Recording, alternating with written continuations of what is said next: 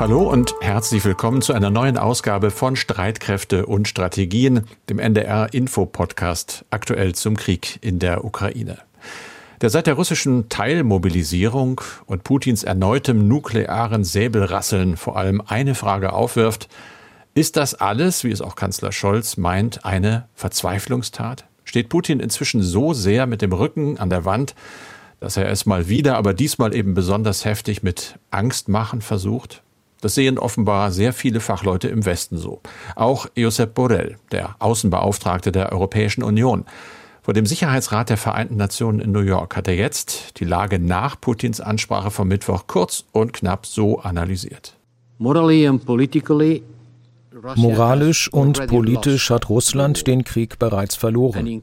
Und zunehmend verliert es auch auf dem Schlachtfeld. Die Ukraine wird siegen. Die ganze Welt hat die jüngste Ankündigung von Präsident Putin und seinem Plan gehört, Scheinreferenten als Auftakt illegale Annexionen anzusetzen, die niemals anerkannt werden. Dazu die Mobilisierung von 300.000 Reservisten und seine offenen nuklearen Drohungen. Durch all das ist die Weltsicherheit in Gefahr. By all that, world security is in danger. Diese nuklearen Drohungen, aber auch die von Russland erzwungenen Abstimmungen in den besetzten Gebieten der Ukraine sind Thema in diesem Podcast. Dazu geht es um die laufende Generalversammlung der Vereinten Nationen in New York und dann in einem Schwerpunkt um die ja doch oft ziemlich kritische osteuropäische Sicht auf Deutschland und auf sein Handeln und eben auch Nichthandeln, was die Unterstützung der Ukraine angeht. Ich spreche darüber mit dem Kollegen Kai Küstner aus dem Berliner ARD Hauptstadtstudio. Und das wird künftig regelmäßig so sein. Denn Andreas Flocken, unser sicherheitspolitischer Experte bei NDR Info, der verabschiedet sich nach vielen, vielen Jahren demnächst in den Ruhestand. Bis Ende Oktober ist er aber noch montags und mittwochs an Bord und immer freitags. Da wechseln sich dann Kai Küstner und Julia Weigelt ab, die viele sicher noch aus den Streitkräfte- und Strategien-Podcast von vor dem Kriegsbeginn kennen. Julia und Kai haben beide richtig viel Erfahrung im Bereich Sicherheitspolitik und berichten schon seit langer Zeit darüber für den NDR und auch für die ARD.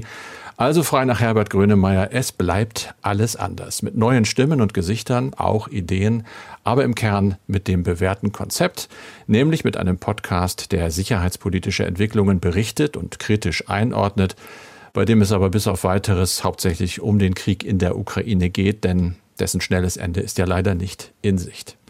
Es ist also Freitag, der 23. September. Wir zeichnen dieses Gespräch auf um 16 Uhr. Kai, vielleicht erstmal für alle, die dich zwar als Journalist aus dem Berliner Hauptstadtstudio kennen, aber nicht ganz so genau wissen, was du davor gemacht hast. Erzähl doch einfach mal kurz, wie du zur Spezialisierung auf dieses Thema Sicherheitspolitik gekommen bist. Ach, das hat eigentlich begonnen damit, dass ich Korrespondent für Afghanistan wurde. Ich war 2006 zum ersten Mal im Land ähm, ab 2008 dann fünf Jahre lang für dieses Kriegsgebiet und für die ganze Region, ja, also auch für Indien, Pakistan und so weiter zuständig und habe dann ganz sicher die härtesten Jahre für die Bundeswehr äh, dort erlebt, als es in Kundus richtig gefährlich wurde mit dem Karfreitagsgefecht 2010, ähm, mit dem von ja Deutschen befohlenen Abwurf auch von Taliban entführte Tanklaster 2009, bei dem Dutzende Zivilisten ums Leben kamen. Also ich hatte sehr viel mit der Bundeswehr zu tun von da an und so richtig losgeworden ist die Truppe mich dann eigentlich nie mehr. Ich bin dann sozusagen mit der Bundeswehr aus Kundus abgezogen 2013, als auch die Deutschen das Lager dort verließen in Nordafghanistan und kam als Korrespondent nach Brüssel, habe mich um EU-Außensicherheitspolitik gekümmert, natürlich auch um die NATO, dachte da zuerst perfekt, da werde ich den Afghanistan-Einsatz weiter begleiten aus NATO-Sicht. Dann kam aber die Krim-Annexion ja 2014 durch durch Russland. Das hat alles andere äh, zugedeckt, sicherheitspolitisch. Mhm. Und jetzt gucke ich hier in Berlin ja auf die ähm, Hauptstadtpolitik und da schließen sich, so kann man es glaube ich sagen, zwei Kreise, weil ich erstens dann doch mit Afghanistan weiter zu tun habe. Ein Bundestagsuntersuchungsausschuss versucht ja diese katastrophale Schlussphase des Einsatzes jetzt aufzuarbeiten. Darum kümmere ich mich. Und der zweite Kreis ist natürlich der russisch-ukrainische. Nur, dass das, was wir da jetzt erleben, natürlich für Europa noch viel existenzieller, bedrohlicher und auch ähm, einschneidender ist, ähm, zeitenwendiger sozusagen als das, was 2014 mit der Krim-Annexion passiert ist. ist auf jeden Fall für dich jedenfalls klasse, dass wir dich gewinnen konnten, jetzt auch hier mitzumachen, weil natürlich so der Berliner Innenblick äh, uns auch gut tut. Zumindest alle zwei Wochen haben wir das denn ja mit dir. Freue ich mich drüber. Herzlich willkommen. Herzlich willkommen auch zum klassischen Opener eigentlich ja immer in diesem Podcast. Da geht es los mit einem, je nach Entwicklung halt kurzen, manchmal auch längeren Blick auf die militärische Lage. Das hast du heute sozusagen gleich gewonnen, dieses Ticket. Äh, es gab ja den anfänglich unerwartet großen Erfolg der Gegenoffensive. Ich habe so aus der Draufsicht, die ich habe, den Eindruck, es ist ein bisschen ruhiger geworden. Ja, zumindest sieht's im Moment nicht danach aus, als würde nach der ja wirklich rasanten Rückeroberung von Gebieten durch die Ukraine jetzt so eine Art Dominosteineffekt eintreten und eine russische, eine russische Stellung nach der anderen zusammenbrechen. Also wir sehen in den letzten Tagen nicht die großflächigen Gebietsgewinne durch die ukrainische Seite. Aber es ist auch nicht so, dass äh, gar nichts passiert. In der Region Kharkiv, Lugansk gehen die Angriffe der Ukraine weiter. Kharkiv, das ist ja diese wichtige Großstadt im Nordosten des Landes, die jüngst befreit werden konnte. Das britische Verteidigungsministerium ist in seiner Analyse da etwas weitgehender und berichtet davon, dass die ukrainischen Truppen Brückenköpfe am östlichen Ufer des Flusses Oskil, der befindet sich in der Region Kharkiv, errichtet hätten. Eigentlich hätte das russische Militär vorgehabt, heißt es in dem Briefing des Geheimdienstes, den Fluss in eine befestigte Verteidigungslinie zu integrieren, nachdem sich seine Streitkräfte Anfang des Monats zurückgezogen hatten. Und der britische Geheimdienst geht so weit zu sagen, dass die russische Seite nun in Gebieten unter Druck gerät, die sie eigentlich als entscheidend für die Erreichung ihrer Kriegsziele ansieht. Dazu zählen ja die Einnahme der Regionen Donetsk und Lugansk. Mhm. Die Ukrainer würden auch ihre Angriffe auf die Stadt Liman fortsetzen. Die liegt in Donetsk und war im Mai von Russland erobert worden. Also so ein bisschen Gang runtergeschaltet, aber nicht im Leerlauf. Wie sieht es denn im Süden aus? Da gab es ja auch eine Offensive der Ukraine, bei der man von Anfang an mit größeren Schwierigkeiten gerechnet hatte. Ja, da ist die Region rund um die Stadt Kherson eine ganz entscheidende, die sich derzeit unter russischer Kontrolle ja befindet. Jetzt ist es so, dass wir dabei seit Tagen eigentlich keine größeren Veränderungen in der einen oder anderen Richtung feststellen können. Interessant ist auch, dass die Ukraine sich da sehr bedeckt hält, was ihre Bodenoffensive in der Region anbelangt was mir auch nochmal Gelegenheit gibt, daran zu erinnern, dass natürlich alles, was wir über das Kriegsgeschehen wissen, sehr schwer für uns hier aus Berlin oder ähm, Hamburg unabhängig zu überprüfen ist. Aber wir versuchen aus so vielen seriösen Quellen wie möglich mhm. uns zu bedienen und so ein Gesamtpuzzlebild zu erstellen alles in allem gebe ich dir recht, lässt sich sagen, dass ähm, gewaltige Geländegewinne in den letzten Tagen nicht zu verzeichnen waren für keine der beiden Seiten. Aber die Ukraine natürlich versucht, dieses Momentum, wie es immer wieder heißt, diesen Motivationsschub durch die ja regelrechte Flucht der russischen Armee aus wichtigen Gebieten mitzunehmen, den Druck aufrechtzuerhalten und dass die russische Seite probieren könnte. Dafür war ja die Teilmobilmachung, ähm, die Putin angekündigt hatte, gedacht, ähm, dass man jetzt versucht, sich ähm, vielleicht in den Wintermonaten so gut wie es geht einzugraben, die Verteidigungslinien zu befestigen aus russischer Sicht, gerade im Süden und dann im Frühjahr, wenn die Personalverstärkung sich auswirken könnte, wieder in die Offensive zu kommen. Aber mhm du weißt es selber gut genug, an diesem Krieg ist wirklich vieles sehr schwer vorherzusagen. Aber äh, kommen wir, Carsten, zu neben der Teilmobilmachung einer zweiten Ankündigung Putins der letzten Tage, du hast es eingangs schon erwähnt, in vier russisch besetzten Gebieten der Ukraine sollen besser müssen die Leute über den Beitritt zur russischen Föderation abstimmen. Moskau spricht von sogenannten Referenten, aber das wären ja freie, freiwillige Wahlen und davon kann ernsthaft in den besetzten Gebieten überhaupt keine Rede sein. Das läuft da unter Zwang. Moskau will diese Gebiete wie die ukrainische Halbinsel Krim zu russischem Territorium erklären. Kommt Putin damit durch? Was ist dein Eindruck? Kann man ganz klar sagen, international natürlich null, gar keine Chance. Das ist völlig eindeutig. Wir reden ja über die Regionen Donetsk und äh, Luhansk im Osten und Cherson und Saporischia im Süden. Saporischia, da wo das große Kernkraftwerk steht. Da haben nach offizieller Lesart die Besatzungsverwaltungen den Kreml um Hilfe bei der Abhaltung solcher Abstimmungen Scheinabstimmungen gebeten. Wir reden über 15 Prozent immerhin des ukrainischen Staatsgebietes. Das ist eine ganze Menge. Die Ukraine und viele westliche Staaten, aber auch neutrale Staaten sozusagen lehnen äh, das Ganze ab, sind da sehr kritisch.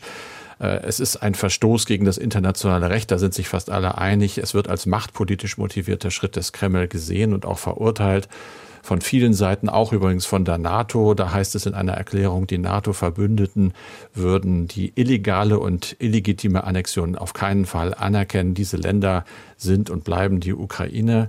Es gibt äh, das Votum von Völkerrechtsexperten. Das ist ja eigentlich rechtlich eben auch doch dann kompliziert, aber in der Substanz des Urteils doch ganz äh, eindeutig.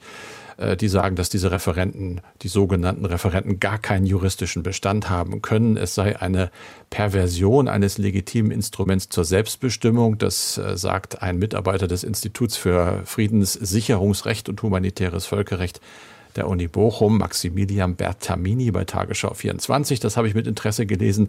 Er ist der Meinung, dass halt diese Abstimmungen vorgeschoben werden, um Gebietsgewinne faktisch zu verstetigen. Aber eigentlich, und das hast du ja in deiner Frage auch gesagt, wenn es denn wirkliche Referenten sein sollten, dann müssten sie allgemein sein. Sie müssten gleich sein. Es dürfe keinen Zwang geben. Es dürften keine Belohnungen angeboten werden. Also all das, was da offensichtlich passiert. Es müsste eine große Zeitspanne vorher gegeben haben, wo sich so eine Gesellschaft auch mal in öffentlicher Diskussion eine Meinung bilden kann. Das hat es alles nicht gegeben. Also null Anerkennung. Nur Russland wird das natürlich machen. In New York läuft ja die Generalversammlung der Vereinten Nationen. Kanzler Scholz hat da schon gesprochen und Russland Imperialismus vorgeworfen. Das Treffen steht weiter ja ganz im Schatten des Krieges in der Ukraine. Wie sehr sind denn die vielen Kriegsgegner und Russland bisher dort eigentlich aneinander geraten? Na doch einigermaßen heftig. Äh, allerdings gab es so die, die Randnote eigentlich, dass äh, das Ziel der Kritik, nämlich der russische Außenminister Lavrov, sich dieser Kritik, soweit es irgend geht, wohl entzogen hat. Er hat eine riesige Verspätung gehabt, bis er in den Saal gekommen ist, hat dann seine Rede, man muss fast sagen, abgespult und ist sofort wieder raus. Das wurde allgemein natürlich auch als sehr disrespektvoll den anderen dort gegenüber äh, gewertet. Lavrov hat in seiner Rede die Vorwürfe Moskaus wiederholt, hat dem Westen gesagt, äh, und das ist dann doch tatsächlich etwas Neues, dass er sich durch Waffenlieferungen und andere Unterstützungen direkt in den Krieg einmische. Zitat, diese Politik Russland zu zermürben und zu schwächen bedeutet die direkte Einmischung des Westens und macht ihn zu einer Konfliktpartei. Wir haben in diesem Podcast ganz oft darüber gesprochen, dass die Lieferung von Waffen eben das nicht tut. Äh, Lavrov behauptet das und das ist zumindest in meinen Augen natürlich eine Fortsetzung der Bangemach-Taktik der Russen mit Blick auf den Westen. Denn wenn wir Kriegs- und Konfliktpartei wären, dann könnte man uns ja auch angreifen, theoretisch. Dazu wird es natürlich erstmal nicht kommen. Es gab Reaktionen, zum Beispiel vom ukrainischen Außenminister Kuleba, der zunächst einmal das, den frühen Abgang von Lavrov verspottet hat und hat gesagt, er hätte bemerkt, dass russische Diplomaten mittlerweile genauso fliehen wie die Soldaten. Dann hat er schwere Kriegsverbrechen vorgeworfen, Moskau. Alle Statements, die man eigentlich kennt. Anthony Blinken, der amerikanische Außenminister, hat vor allem äh, die nuklearen Drohungen Putins sich vorgenommen, hat sie rücksichtslos genannt und äh, gefordert, dass die sofort aufhören müssten. Annalena Baerbock hat auch gesprochen. Die hat gesagt, dass Moskau einen Krieg mit vielen Verbrechen, mit Folter und Vergewaltigungen führe. Ein Krieg, den sie nicht gewinnen werden. Also ziemlich heftige Worte. Und dann wird es Nochmal interessant, äh, am Samstag, ich habe mal in die Tagesordnung geguckt, dann sollen gleich drei wichtige Menschen sprechen. Zum einen Lavrov als Sprecher dann, aber eben auch die Außenminister von China und Indien. Das sind ja beides wichtige Staaten. China steht offiziell ja eng zu Russland, Indien auch relativ nahe, aber sie haben sich in letzter Zeit doch ein bisschen distanziert. Also da wird man vermutlich nochmal genau hinhören und gucken, inwieweit erkennbar wird vielleicht, ob es da zu Distanzierungen kommt. Und ob Lavrov denen dann zuhört. Ja, ob er wieder geht so schnell, das kann er, kann er sich natürlich kann er leisten. Vielleicht macht das auch. Machen. Aber ich glaube es eher auch nicht, nachdem er das jetzt schon im Sicherheitsrat getan hat. Also das wäre zumindest ein Riesenaffront. Kai, es geht ja immer wieder in diesem Podcast um die Frage, wie uns die Nachbarn sehen, also uns, Deutschland und die anderen, das sind dann die Bündnispartner, insbesondere natürlich die Bündnispartner in Osteuropa. Da gab es immer wieder Kritik und auch den Vorwurf, Deutschland sei zu zögerlich, zu zurückhaltend im Umgang mit Russlands Präsident Putin. Jetzt hast du dich selber mal auf Spurensuche begeben, ganz spannend. Du warst im Osten der Tschechischen Republik nach Ostrava bei den NATO Days in Tschechien. Erstmal zur Erklärung, was ist das genau? Es ist eigentlich so eine Mischung, so habe ich es empfunden, aus Volksfest Militärshow und aber auch hoch ernstem Austausch von Politik und Streitkräften. Da lief eigentlich alles rum, was in Tschechien Rang und Namen hat in der Politik. Äh, Rüstungsfirmen waren auch da, auch etwa der Inspekteur der deutschen Luftwaffe, Ingo Gerhards. Also es ist die Chance, äh, mit hochrangigen Entscheidern zu sprechen, aber es gibt eben auch eine Flugshow, bei der vom Propellerflugzeug äh, bis hin zu Kampfjets, ähm, bis hin zum A400M der Bundeswehr, also dem Transportflieger, ähm, wirklich tollkühne Manöver gezeigt werden. Im A400M durfte ich nebenbei bemerkt auch mitfliegen. Und dann wurden da Waffensysteme aller Art ausgestellt. Die Bundeswehr hatte zum Beispiel ihre Panzerhaubitze 2000 mitgebracht und gleich daneben den Leopard 2 gestellt. Da waren mhm. also dann Seite an Seite zwei Waffensysteme ausgestellt, was ich ganz bemerkenswert fand. Ähm, eines, das die Ukraine ja bereits hat, die Panzerhaubitze, und eines, das sie bislang nicht bekommt, nämlich den Leopard obwohl der jetzt ähm, bei der Draufsicht äh, jetzt nicht viel bedrohlicher wirkt als diese Haubitze, wenn die da so nebeneinander stehen. Und da konnten sich dann die deutschen Soldaten, die da halfen, vor dem Ansturm der Menschen kaum retten. Kinder wurden da auf die Fahrzeuge gehievt, krabbelten auf und in den Panzern herum. Es bildeten sich lange Schlangen, die sich dieses äh, Gerät angucken wollten. Also wenig Berührungsängste mit den Waffen äh, dort. Es waren insgesamt 110.000 Menschen, da habe ich mir sagen lassen. Es wurde alles live im Fernsehen Fernsehen übertragen den ganzen Tag, also ein Riesenereignis. Was hattest du denn so für einen Eindruck, wie man dort den russischen Krieg gegen die Ukraine sieht?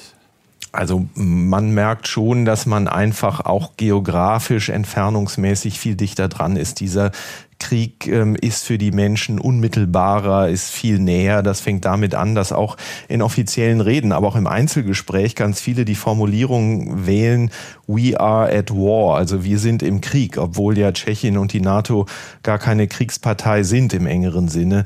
Und warum das so ist, das hat mir einer ähm, der Sicherheitsexperten in Tschechien erklärt, Onche Benešík ähm, heißt er. Unter anderem ist er Vorsitzender des Europäischen Ausschusses im tschechischen Parlament. Und äh, Benešík hat mir Folgendes gesagt. Heute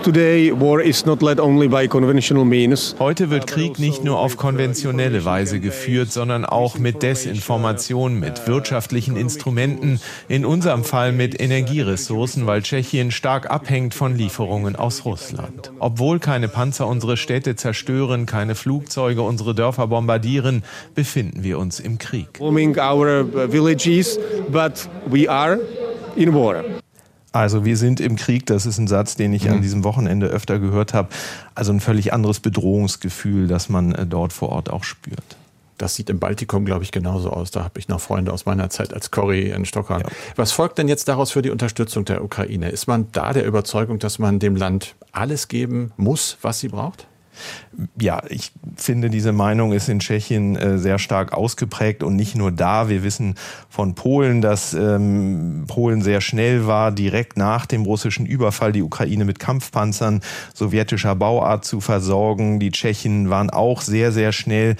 Also das, was das Land äh, in dem Moment brauchte, die baltischen Staaten, die du eben angesprochen hast, tun extrem viel. Estland, mhm. du kennst das Land selbst sehr gut, gibt gemessen an der Wirtschaftsleistung ungleich mehr als Deutschland das tut, was Waffenlieferungen betrifft. Also es gibt ähm, dort diese Debatte, schwächen wir uns selbst, wenn wir aus unseren Beständen jetzt in die Ukraine liefern, in der Form so nicht, weil der Gedanke einfach vorherrscht, wir müssen der Ukraine alles geben, was sie braucht, um diesen Krieg zu gewinnen. Und so sieht es auch der Christdemokrat äh, Benešík, der an einen Mix von Maßnahmen glaubt. Uh, Wirtschaftliche Sanktionen sind nötig, die politische Isolierung Russlands und natürlich Waffenlieferungen. Alles, was sie brauchen. Offensiv, defensiv, weil in dieser Situation alle Waffen Verteidigungswaffen sind. Sie kämpfen wirklich um ihr Leben und sie kämpfen auch für uns. And they also fight for us, not only for themselves. Also alle Waffen sind ähm, Verteidigungswaffen, sagt er. Ein unverhohlener Hinweis aus meiner Sicht, macht doch nicht diese Unterscheidung, Kampfpanzer nicht liefern, aber Flugabwehrpanzer schon. Mir haben tschechische Kollegen auch ähm, erzählt, dass es in ihrem Land Spendenkonten gab und gibt für die Ukraine und man auch ganz äh, gezielt Geld ähm, spenden konnte, damit sich die Ukraine mit Waffen versorgen kann. Und das äh, würde, hat man mir berichtet, auch sehr intensiv genutzt. Damit wären wir jetzt einmal bei Deutschland und bei den Deutschen. Wie sieht man denn uns in Tschechien? Tun wir genug aus Sicht der Tschechen? Es ist ja kein wirkliches Geheimnis, dass Deutschland in Ost- und äh, Zentraleuropa viel Kopfschütteln ausgelöst hatte in den letzten Jahren eigentlich, dass man äh, von deutscher Seite sehr besorgt darum war, die Beziehungen zu Russland, auch den Handel mit Russland nicht zu gefährden und sämtliche Warnungen von den eigentlichen Bündnispartnern einfach mal überhört hat. Nord Stream 2, ähm, die Pipeline, vor der man in Polen, im Baltikum, in Brüssel auch immer gewarnt hatte, wurde stoisch weitergebaut. Erst kurz vor Kriegsbeginn ja dann ähm, auf Eis gelegt. Waffen wollte man der Ukraine lange nicht liefern. Das hat sich erst nach Beginn des russischen Angriffskriegs geändert. Also ich denke, man spürt, dass sich in Deutschland ein Sinneswandel vollzieht und vollzogen hat. Und ähm, da gibt es auch in Osteuropa jetzt die einen, die sagen, gut, dass das passiert. Deutschland beginnt langsam Putin besser zu verstehen, aber es gibt eben auch andere, denen das nicht schnell genug gehen kann und die sagen, Deutschland ähm, versteckt sich immer noch zu sehr hinter anderen, auch mhm. was die Waffenlieferungen angeht. Das heißt, da haben wir noch ein bisschen am Bild von uns zu arbeiten? Ja, absolut. Ähm, ich kann noch ein paar Beispiele aufführen. Der äh, so viel beschworene Waffenringtausch ist jetzt ja zwar mit Tschechien und der Slowakei auch in Gang gekommen, nachdem es Monate zuvor nicht funktioniert hat. Mit Polen ist er aber gescheitert. Die haben sich ja inzwischen aus den USA mit Panzern versorgt. Ähm, der lettische Verteidigungsminister hat im Mai den Satz gesagt, das Vertrauen in Deutschland sei nahe dem Nullpunkt. Also die Bundesrepublik, das größte und wirtschaftlich stärkste Land in der EU, wird immer noch als zu zurückhaltend wahrgenommen. Und das hat mir auch mein tschechischer Gesprächspartner so bestätigt. Yes. Uh, ja, das sehe ich auch so. Deutschland als das wirtschaftlich mächtigste Land in Europa sollte mehr Führungsstärke zeigen. E Wer Führung bestellt, bekommt Führung, hat ja Kanzler Olaf Scholz mal gesagt. Deshalb gibt es auch einige, die drängeln, auch aus der Ampelkoalition. Deutschland hätte ja die Chance, in Europa 13 Staaten zusammenzubringen, die alle den Leopard 2 Kampfpanzer in ihren Beständen haben, dann zu schauen, wer kann wie viel abgeben. Das ist eine Idee, die ursprünglich von der Denkfabrik äh, European Council on Foreign Relations kam, den Ampelpolitikerinnen und Politiker jetzt aufgenommen haben. Das wäre, sagen Sie, die Chance, ähm, sich mal sozusagen an die Spitze einer Bewegung zu stellen und das dann auch noch europäisch zu machen. Und es wäre auch ein klares Signal Richtung Osteuropa. Aber bislang bleibt es noch bei der Haltung im Kanzleramt keine Alleingänge. Wenn wir gerade bei Panzern und bei Waffen sind, habe ich eine Mail zum Schluss. Und zwar hat René Kemmler geschrieben, warum ist eigentlich eine Lieferung von Leopard 2 Panzern von Deutschland an unsere NATO-Verbündeten, wie zum Beispiel Slowakei, Polen, Tschechien oder die baltischen Staaten, so problematisch und schwierig für die deutsche Regierung? Es haben doch andere NATO-Staaten bereits den Leopard 2 im Bestand. Und wäre es aus NATO-Sicht nicht zu befürworten, dass nicht zu viele unterschiedliche Systeme im Einsatz sind? Wäre es nicht auch für die deutsche Industrie ein positiver wirtschaftlicher Faktor? Du hast darüber mal nachgedacht.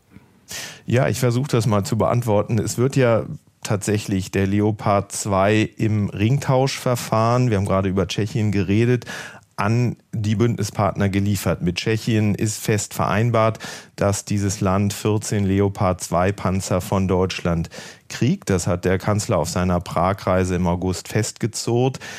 Das ist dann die Ausgleichslieferung dafür, dass Tschechien der Ukraine T-72 Kampfpanzer bereits geliefert hat. Also das passiert. Aber dass Deutschland sich schwer tut, den Leopard im großen Stil abzugeben, auch an die Bündnispartner. Das hat damit zu tun, dass man aus der Bundeswehr selbst hört, dort gäbe es eigentlich genau null Möglichkeiten, noch äh, Leoparden abzugeben. Es ist ja so, dass die Bestände auf rund 235 Stück heruntergefahren waren, was den Leopard 2 angeht. Das soll jetzt wieder aufwachsen auf 320. Nur diese Umrüstphase ist noch nicht abgeschlossen. Das heißt, es steht vieles, was für die Bundeswehr vorgesehen ist, bei der Industrie. Ich habe mir erklären lassen, dass es rund 18 Monate dauern kann, bis so ein Kampfpanzer wirklich umgebaut und dann wieder bereit zur Auslieferung ist. Und das Ziel ist dabei, dass dann am Ende äh, nur noch einen modernen äh, Typ man in der Bundeswehr hat. Denn wenn man unterschiedliche Systeme hat, dann werden einige Dinge sehr kompliziert. Die Instandhaltung Ausrüstung, ähm, die Versorgung mit Ersatzteilen, die Munition und so weiter. Daran arbeitet man jetzt ähm, wie es heißt, ähm, Typengleichheit herzustellen, so lautet der Fachbegriff bei der Bundeswehr. Und da der Fokus ja sich unzweifelhaft verschoben hat auf Bündnis- und Landesverteidigung, sieht man da wenig Chancen, noch Leopard 2 aus Bundeswehrbeständen abzugeben. Das müsste also aus der Industrie kommen, aber auch das geht alles nicht so schnell, wie man sich das wünscht. Unsere Adresse für Sie, wenn Sie uns schreiben wollen, wenn ihr uns schreiben wollt, streitkräfte.ndr.de, Streitkräfte mit AE. Und damit sind wir schon am Ende von diesem Podcast. Diesmal mit Kai Küstner und mit Carsten Schmiester. Wir sind dann als Team am Montag ab 17.30 Uhr wieder da mit der nächsten neuen Ausgabe von Streitkräfte und Strategien. Ja, dann gibt es an dieser Stelle immer einen Podcast-Tipp. Äh, Kai, das wirst du vielleicht erinnern. Ingo Zamperoni, mit dem hast du zusammen, glaube ich, volontiert. Stimmt, ne? beim NDR. So ist es, ja. Da habt ihr beide also die Ausbildung zum Redakteur gemacht. Ingo, wissen wir auch, moderiert mittlerweile nicht nur die Tagesthemen, sondern eben auch einen Podcast, nämlich Amerika, wir müssen reden. Er hat den besonderen Einblick, er ist nämlich mit einer Amerikanerin verheiratet, mit der Journalistin Jiffer Bourguignon und die beiden zusammen reden in der neuen Folge über den neuen Film, über ihre amerikanische Familie. Mein Vater erzählt auch dann seine, seine Meinung zu. Er hat in der ersten Film gesagt, dass wenn Biden gewählt wird, dann wird er ihm ein, eine Chance geben. Er würde erstmal warten und sehen und er, er hat der Hoffnung, dass er würde ein guter Präsident sein. Also vielleicht sage ich nichts mehr, aber doch, also das kann man spoilern. Also der Otto, der im Film gelandet ist, I think this country is run by a bunch of idiots. ähm, also dieses äh, Land wird derzeit von einer von einer Runde Idioten äh, gelenkt. Ingo Zamperoni im Podcast Amerika, wir müssen reden. Die neue Folge gibt es in der ARD Audiothek. Das ist die Audio-App der ARD.